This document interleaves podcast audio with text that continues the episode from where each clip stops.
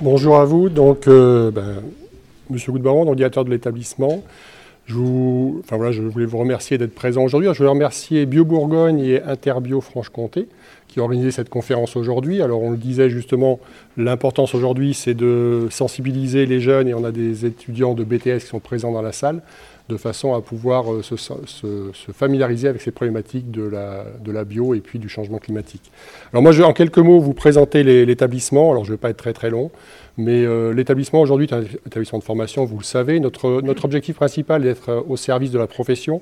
Et donc pour cela, on forme des jeunes et moins jeunes, puisqu'on a aussi de la formation adulte sur le CFPPA dans des diplômes qui sont très variés, donc ils vont de la troisième au BTS sur le lycée, euh, également de la même façon du CAP au BTS sur le CFA, donc en apprentissage, et puis sur les formations adultes, on a des, diplômes très très variés, avec des diplômes autour de la sommellerie, et puis encore une fois des BTS viticulture œnologie, qui sont quand même notre cœur de métier sur l'établissement depuis des années.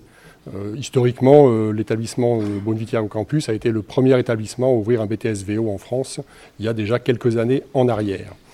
Et puis toutes ces formations s'articulent autour d'un domaine, donc le, domaine de la Viti. C'est aujourd'hui 21 hectares qui sont en production avec une, volonté d'accroître la surface en culture biologique. Euh, on était à 25%, on passera à 45-50% à partir de cette année. Et l'objectif étant de convertir l'intégralité du domaine en bio. Alors quand je dis l'intégralité, ça peut être quelques parcelles exceptées, puisque des fois certaines parcelles, ça peut être un petit peu compliqué de convertir en bio en fonction des euh, conditions euh, de sol, par exemple, au niveau de certaines parcelles. Mais l'objectif est bien celui-ci, aujourd'hui au niveau du domaine.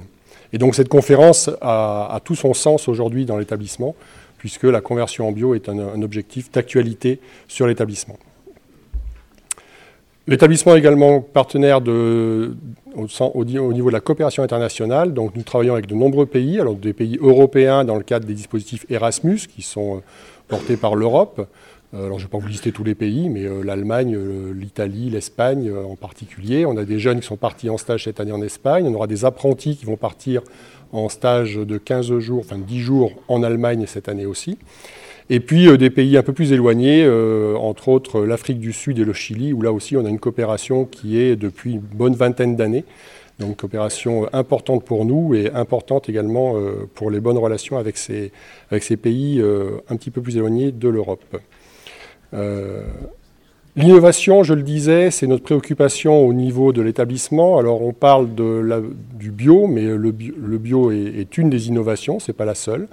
Euh, nous, avons, nous avons, il y a quelques années, développé des simulateurs de conduite de tracteurs enjambeurs qui nous permettent de former dans de très bonnes conditions les tractoristes, puisque le, développement du bio va demander également plus de, de manœuvres et plus de conducteurs de tracteurs pour le travail du sol en particulier. Donc euh, je pense qu'on aura un rôle à jouer sur ce point-là.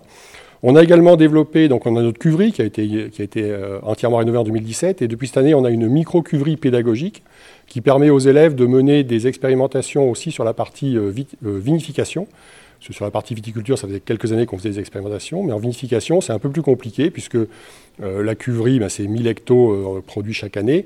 On peut faire des, expérimentations, mais il y a quand même un enjeu économique lourd derrière s'il y a des, loupés. Alors que sur une micro-cuverie euh, pédagogique, ben, on peut se permettre pas mal de choses. Et cette année, entre autres, les, les étudiants ont travaillé, avec les équipes pédagogiques, bien sûr, sur des, des, travaux au niveau de la vinification à basse température et en fonction des levurages qui sont apportés au cours de la fermentation avec levure indigène, sans levure, etc. Et donc là, on aura des conclusions, je pense, d'ici la fin de l'année. Euh, je le disais, le développement de la culture en bio du domaine. Alors cette année, je vous disais 45%, et puis on a fait le choix avec le directeur d'exploitation d'utiliser uniquement des produits certifiés bio sur l'intégralité du domaine, également sur les 55% restants qui sont HVE3. Donc on aura le même type de traitement que l'on soit sur les partiels bio ou pas mais on ne réclamera pas dans un premier temps le, label bio sur l'intégrité du domaine. Mais c'est bien pour préparer ce que je disais au début, c'est-à-dire la conversion à plus grande échelle du domaine en culture biologique et forcément par la suite en vinification bio aussi sur les vins, puisqu'on parle de la culture de, la vigne, mais aussi la vinification de nos, de nos vins. Voilà ce que je voulais vous dire. Et puis donc je vous souhaite une belle et bonne conférence ce matin et cet après-midi, et qui sera, je, je, le pense, très riche, vu les intervenants de qualité que l'on aura aujourd'hui. Et donc, euh, bonne, bonne journée à vous et je reste avec vous. À tout à l'heure. Merci à vous.